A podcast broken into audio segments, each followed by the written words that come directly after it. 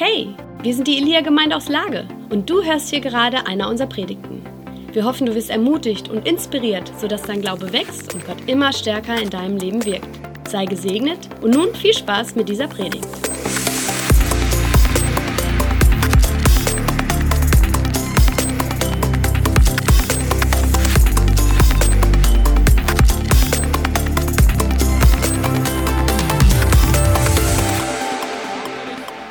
Kinder. Ey, ich habe voll Bock gerade einfach unsere Kinder zu segnen. Ähm, also wenn du ein Kind rechts oder links hast, ne, nimm ihn einfach, leg deine Hand auf das Kind und, und segne es, dass es Gott ganz früh mächtig begegnet. Also lass uns das ganz kurz nehmen, die Zeit dafür, okay?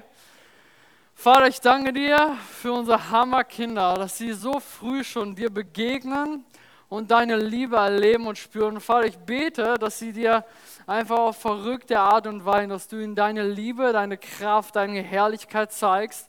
Wir danken dir für diesen offenen Himmel und dass du da bist und dass du dich den Kindern in so einer krassen Art und Weise auch offenbaren willst. Amen.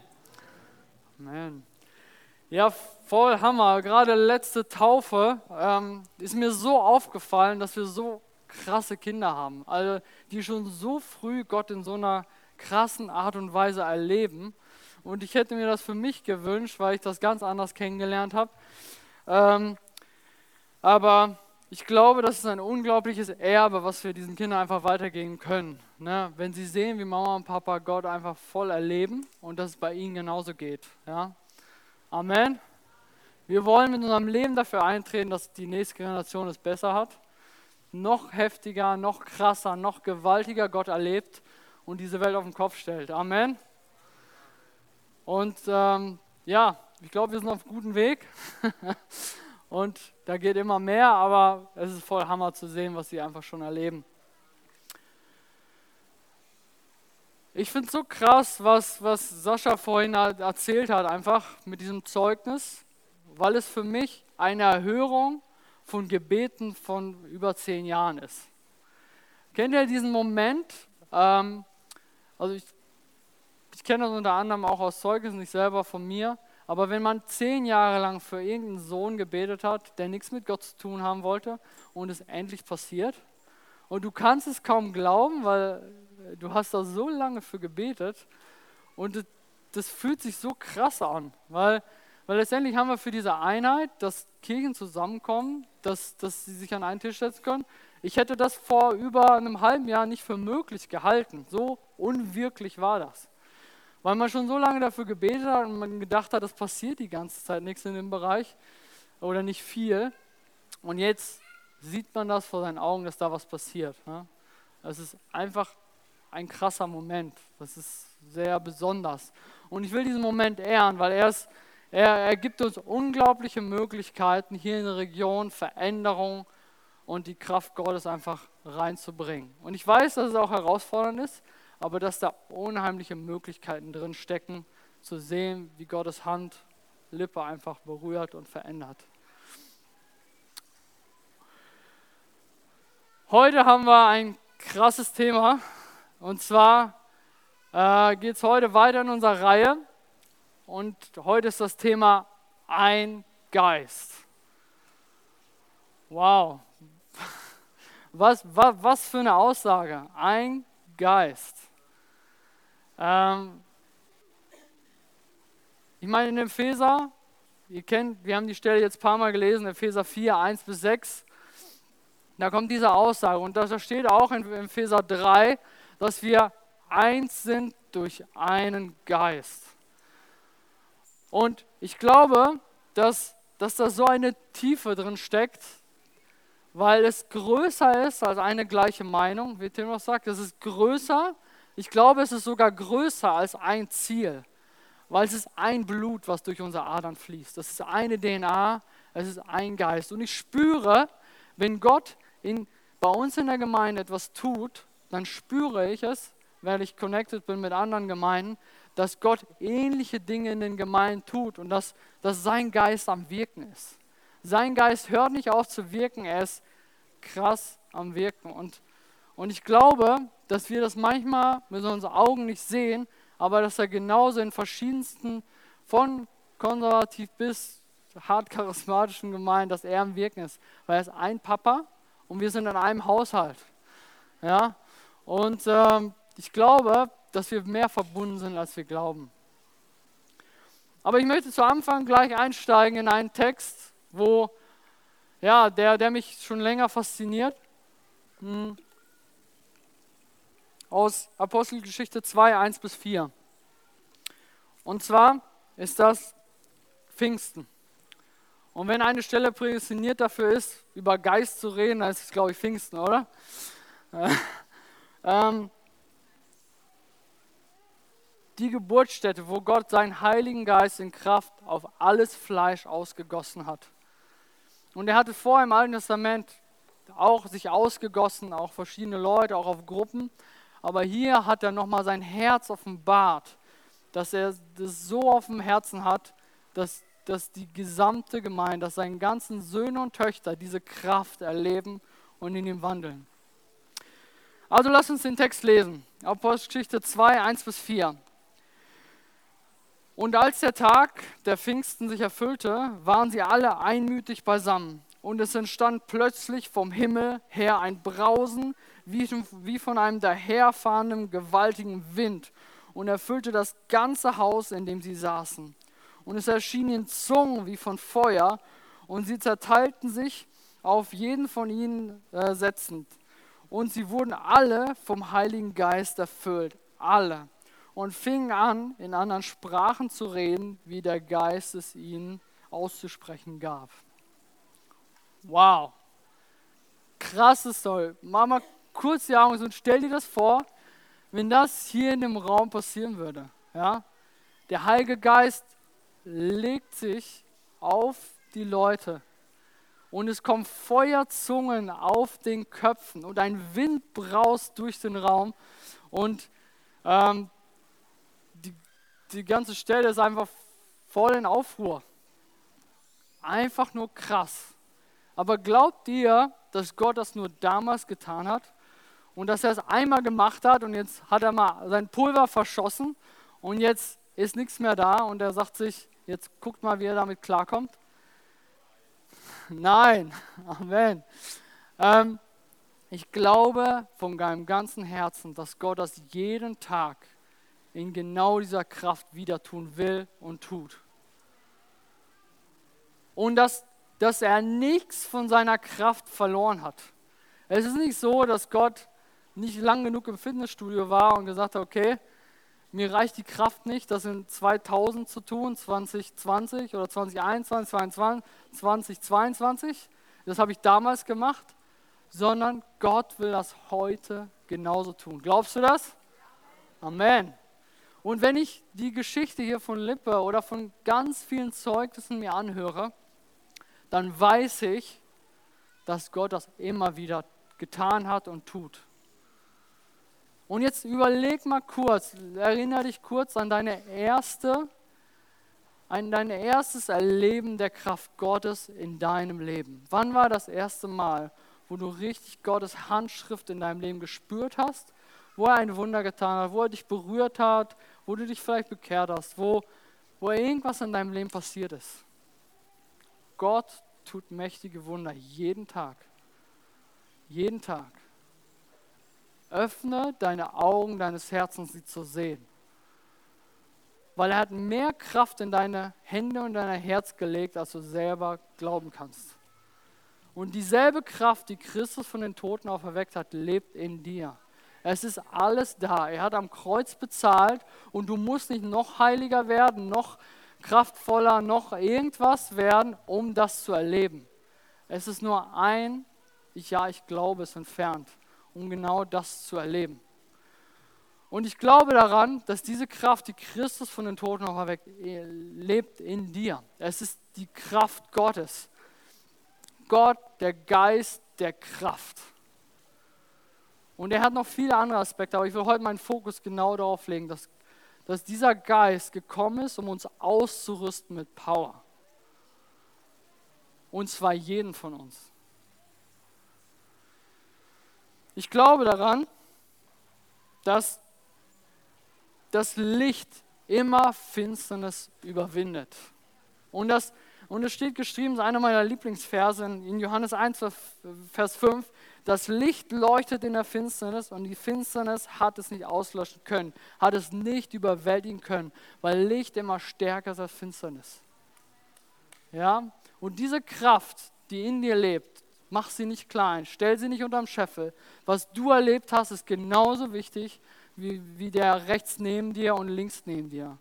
Und ich habe einen ähm, Freund von mir, der sagt immer einen Satz, der sagt, wenn du genug Glauben hattest, dass du dich zu Gott bekehrt hast, dann hast du genug Glauben für jedes andere Wunder, weil das größte Wunder ist Errettung. Das größte Wunder ist, dass du errettet wurdest. Weil das, das ist, dafür hat Jesus sein Leben gegeben. Und wenn du genug Glauben dafür hattest, dass er dir deine verrücktesten Sünden wegwischt, dass er dich reinmacht von oben bis unten, dann hast du genug Glauben für ein Wunder für heute. Also, nimm dieses Mandat, du bist ein Kind Gottes und glaub, dass diese Kraft, die Pfingsten uns neu geküsst hat, in dir lebt. Lebt in deinem Herzen. Ähm, und irgendwie hatte ich in der Vorbereitung hatte ich so, so einen Eindruck, für einmal für Heilung zu beten. Irgendwie wollte ich mal einen Glaubensschritt wagen hier und ich habe den Eindruck gehabt, dass jemand ein Problem hat mit dem rechten Oberarm. Also wenn du irgendein Problem hast mit dem rechten Oberarm, okay, ähm, könnt ihr wieder einmal aufstehen, wer da ein Problem mit hat. Einmal kurz, okay. Die Leute, die um sie herum sind, um, um euch beiden, könnt ihr bitte einmal eure Hände ausstrecken und die ganze Gemeinde, wir beten jetzt einmal ganz kurz für Heilung. Weil die Kraft, die Christus von den Toten auferweckt hat, lebt in dir. Heilung ist da. Ja? In Jesu Namen gebiete ich jeder Krankheit, jeden Schmerz zu gehen. Und ich danke dir für volle Heilung, volle Wiederherstellung und dass alles genauso funktioniert, wie du es dir gedacht hast, Jesus. In Jesu Namen. Amen. Okay, probiert es mal aus. Ich möchte gern genau jetzt.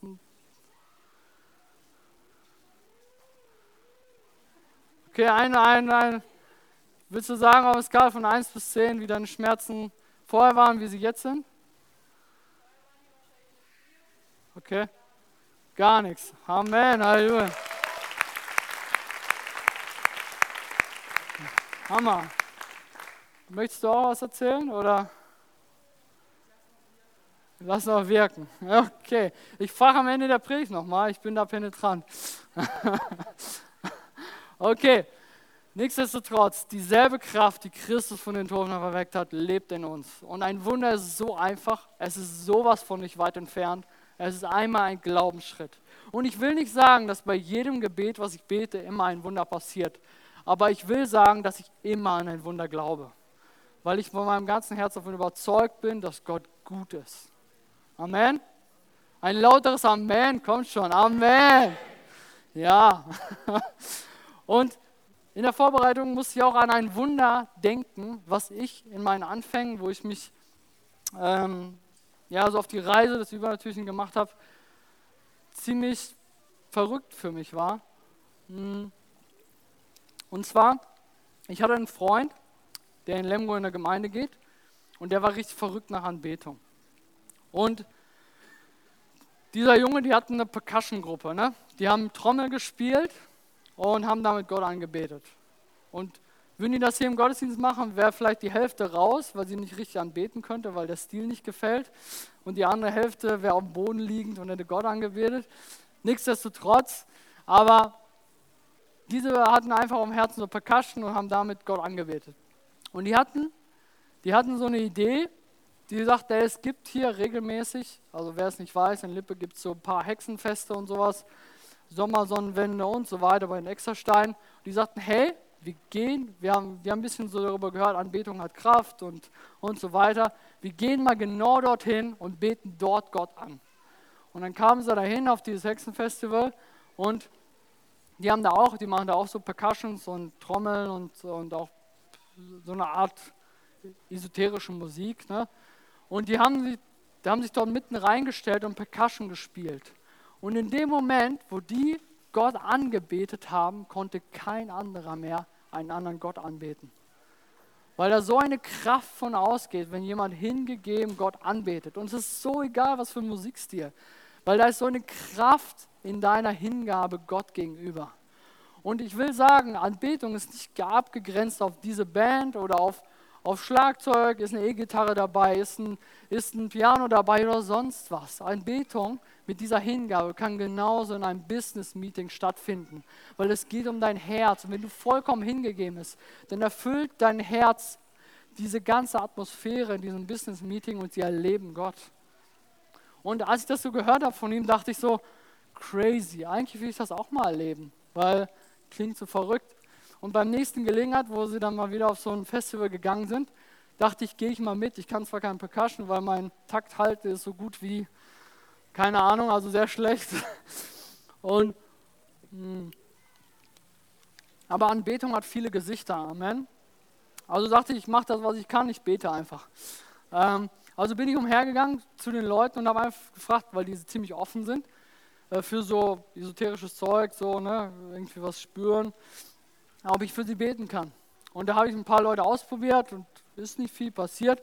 Aber da war da eine Frau, so mittleren Alters, ähm, und ich habe sofort gespürt, dass da irgendwas ist. Ähm, die wollte mich erst so ein bisschen von diesem Esoterischen überzeugen. Und dann sage ich, komm, du für mich, ich für dich. Ganz einfach. Ne? Und dann hat sie das quasi für mich gemacht. Und ich muss sagen, das war auch ein bisschen creepy, muss ich sagen, aber ist okay. Der, der in dir ist, ist größer als der, der in der Welt ist, also habe ich keine Angst. So, und dann habe ich dann für sie gebetet. Aber sie hatte sowas von einem krassen Encounter mit Gott und ich habe nichts anderes gebetet als Gott liebt sie einfach, umarm sie. Mehr habe ich nicht gebetet. Und Gott kam richtig krass auf sie drauf. Sie hat geheult, sie hat Gott erlebt und hat mich gefragt, was auch immer ist das. Es ist so viel krasser, als was ich vorher erlebt habe. Ne? Und ich dachte, wow, ich habe nur, äh, ich war recht, äh, recht jung, ich, habe nur gebetet, aber Gott hat sein Wort gehalten. Und Licht ist immer stärker als Finsternis. Und dieser Gott, der lebt in dir und das ist nicht weit entfernt. Und diese Kraft, dieser Power, dieser heftige Gott, der ist heute genau wie gestern. Und er ist reeller als der Boden, auf dem wir stehen. Er ist reeller als die Lampen, die du siehst. Er ist reeller als der Stuhl, auf dem du sitzt. Weil er definiert Realität. Unser Gott ist Kraft. Und in diesem Moment, wo ich diese Frau gebetet habe, hat sich eine Offenbarung so tief in mein Herz gebrannt. Und zwar die Offenbarung, dass bedingungslose Liebe die größte Waffe der Welt ist. Die bedingungslose Liebe von Jesus am Kreuz hat alle Mächte der Finsternis komplett entwaffnet und sie zur Schau gestellt und gesagt, diese Hingabe von Jesus ist größer als jede Kraft der Welt, weil Liebe immer gewinnen wird. Deswegen habe ich auch immer Hoffnung. Amen. Deswegen habe ich immer Hoffnung, weil Liebe immer am Ende gewinnen wird. Und das Buch ist noch nicht zu Ende, die Geschichte ist noch nicht zu Ende, weil Gott noch nicht gesiegt hat. Ja, Chris Welton sagt das immer so gern und ich glaube das. Egal wie die Story ist, egal wie die Wahlen ausgehen, egal wie das weitergeht, mit C. Punkt, Punkt, Punkt, ist egal. Gott gewinnt am Ende. Und deswegen habe ich immer Hoffnung, weil Gott das in deinem Leben für dich genauso hat. Du musst es nur ergreifen. Nimm es dir, weil es gilt für dich. Wann war der letzte Moment, wo du Gott in Kraft erlebt hast? Denk einmal kurz drüber nach. Gott hat Bock, es wieder zu tun. Er hat sowas von Lust, es wieder zu tun.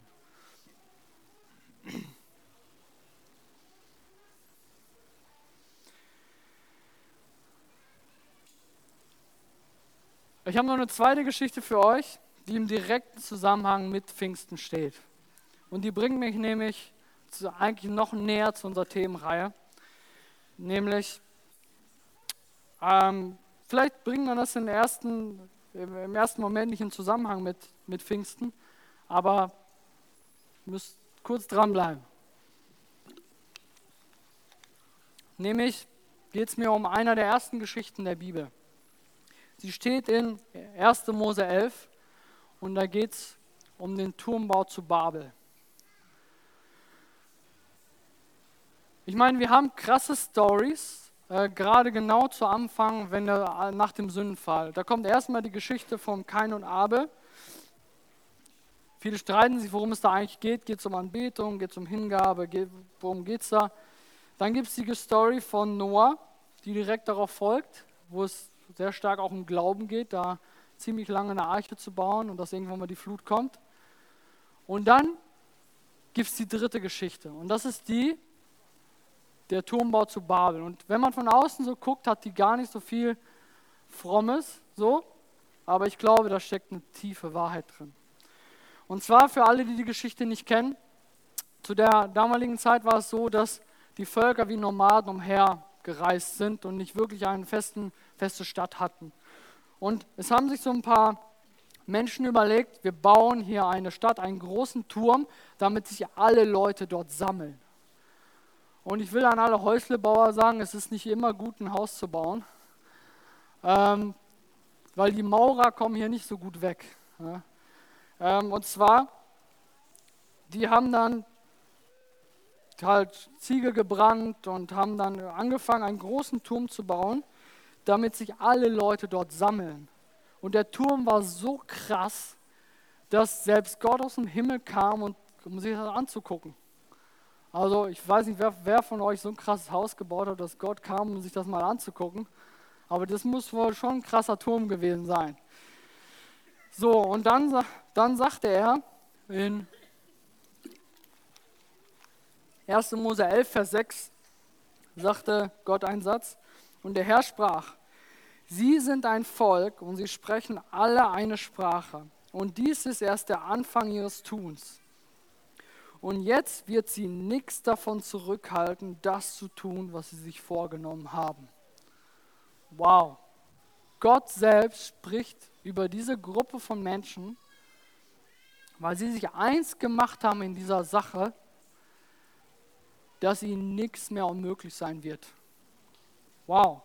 Einheit ist so eine Kraft. Wenn ich random irgendjemand zufällig zusammenkommen, sich eins machen in einer Sache, dann hat das so eine Dynamik, so eine Kraft, dass selbst Gott sagt, wow, ihnen wird nichts mehr unmöglich sein. Was für eine Power. Gott kennt diese Kraft von Einheit. Und er weiß, was damit alles möglich ist. Und er, er sagt, das ist, das ist wie eine heftige Waffe, Und eine falsche Waffe in der falschen Hand kann ganz schön viel kaputt machen. Und ich glaube nicht an die Theologie, dass Gott jetzt kommt und alle äh, Sprachen verwirrt hat oder so. Ähm, so im Detail will ich da heute nicht drauf eingehen, aber ich glaube, dass, das erleben wir immer wieder in Gruppen. Das erlebe ich, habe ich auch sogar auf meiner eigenen Baustelle erlebt, dass wenn es drei Alpha-Männchen gibt, dann geht nichts voran im Bau. Das heißt, wenn es mehrere Menschen gibt, die sagen, wo es lang gehen soll, dann funktioniert nichts mehr. Und ich kann mir vorstellen, dass es hier ähnlich war, weil es geht um Stolz. Und vielleicht waren da mehrere Leute, die das Sagen haben wollten und dann hat sich das zerstreut und jeder hat so seinen eigenen Stamm gebaut und so. Aber das ist nur eine mögliche Auslegung und ich will da gar nicht so ins Detail gehen. Nur, worauf ich auf jeden Fall eingehen will, ist, dass, dass danach sich die Leute zerstreut haben, weil sie stolz wurden und weil jeder dann sein eigenes Imperium gebaut hat. Und dieser Turm lag brach. Aber dieses Potenzial von Einheit, alles zu erreichen, wenn sie sich eins machen in dieser Sache, das steht als krasses Standing, als krasse Aussage. Und letztendlich wurden die Sprache verwirrt, also die, jeder hat in seiner eigenen Kommune dann gelebt und haben sich zerstreut. Es gab eine Zerteilung, also war diese Kraft von Einheit so nicht mehr da.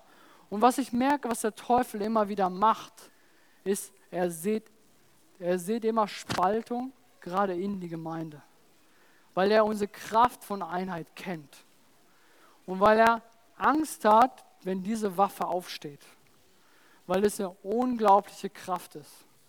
Und wann immer ihr Lügen seht, wann immer wir das Lästern gegenüber einem anderen Bruder und Geschwistern fördern, dann sehen wir diese, diese, diese Spaltung. Und wir nehmen uns die Kraft davon, dieser Waffe, die eigentlich uns gehört. Einheit ist die, ist die größte Waffe, weil wenn ich eins mit Gott bin, ist mir alles möglich. Wenn ich eins mit meinen Geschwistern bin, ist alles möglich.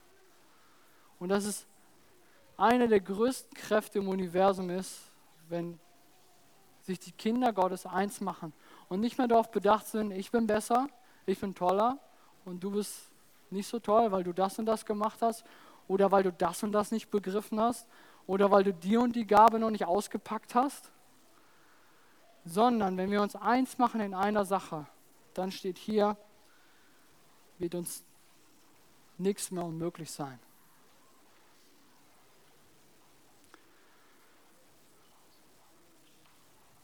Und ich will zurückkommen zu Pfingsten, weil was mir auffällt, ist eine krasse Sache. Wenn wir uns den Bibeltext nochmal vornehmen, wo dann steht, einmal an der Wand bitte, da steht, als der Tag des Pfingsten sich erfüllt, waren sie alle einmütig beisammen. Lukas, der Apostel geschrieben hat, könnte alle Verben der Welt wählen.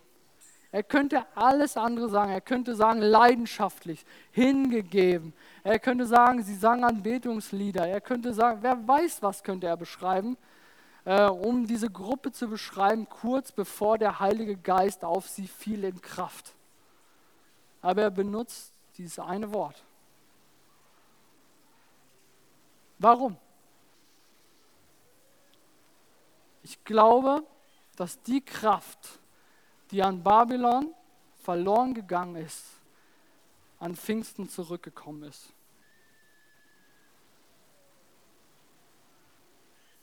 Weil die Synonyme oder die Parallelen, die wir auch sehen, ist, Sprache wurde verwirrt und Gott hat uns eine Sprache gegeben, wieder zurück. Und Einheit wurde zerteilt und hier waren sie alle einmütig beisammen.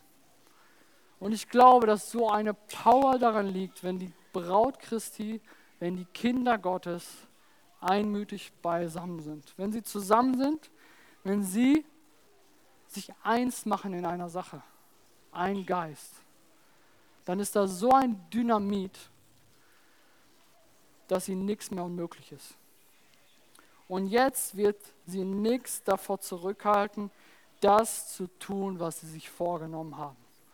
Und diese 120 oder wie viel auch immer das dann waren, die da waren und vom Heiligen Geist erfüllt wurden, die haben die ganze Welt auf den Kopf gestellt.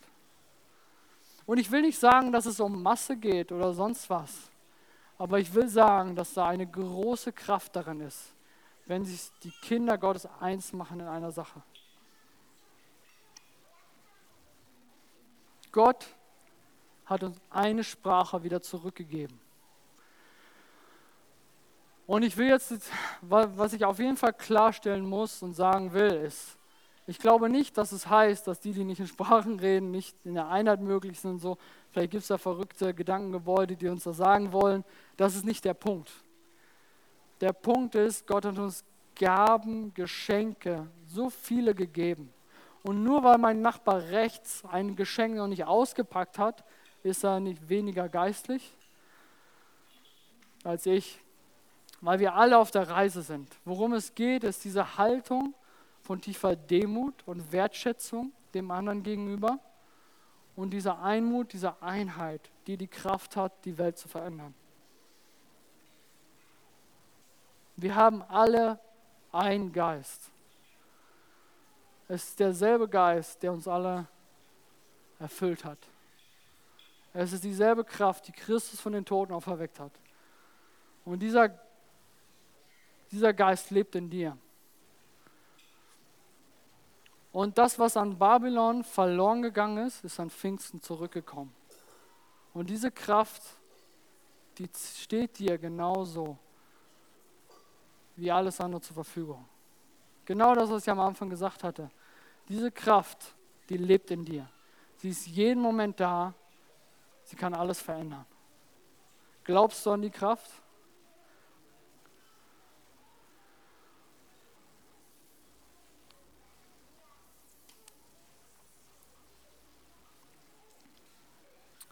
Wisst ihr, eine krasse Parallele, die es noch gibt zu Babylon ist, oder Babel, Babylon, je nachdem, in welchem Kontext das genannt wird, ist immer wieder ein ähnliches Synonym, ist, es gab nachher verrückte Menschen wie ein Esra, Nehemiah oder Daniel, die im Reich Babylon gelebt haben und die dazu geführt haben, dass das ganze Volk Gott angebetet haben. Ein Daniel, der Gott treu war, in der ganzen verrückten Regierung, in Gefangenschaft und der an Gott geglaubt hat und letztendlich ein, ein Darius, der ein Gesetz erlassen hat, dass alle Gott anbeten sollen. Und ich glaube, dass diese selbe Kraft, die lebt in dir. Du kannst dazu führen, dass dein ganzes Umfeld Gott anbetet. Weil du bist das Tor zur Begegnung mit Gott. In jedem Moment, an jeder Stelle. Und Babylon heißt zwar, in manchen Übersetzungen wird das übersetzt als Verwirrung, aber in anderen Übersetzungen heißt es auch Tor zu Gott. Und ich glaube daran, dass was der Teufel benutzen wollte, um uns zu schaden, wird Gott nutzen, um uns zum Besten zu dienen. Und ich glaube daran, dass wir diese Städte, wo du denkst, Babylon hat das vollkommen eingenommen, da ist, da ist wenig Göttliches, genau wie so ein Hexenfestival oder sonst was, da kannst du reingehen, du kannst die Tür zu Gott sein und Leute können dem mächtigen König der Könige begegnen. Wir hoffen, du hast diese Predigt genossen und bist jetzt neu motiviert. Wenn du mehr über uns erfahren möchtest und Hunger nach mehr hast, dann komm doch einfach bei uns vorbei und erlebe es live. Ich hoffe, wir sehen uns. Mehr Infos über uns findest du unter elia-lippe.de.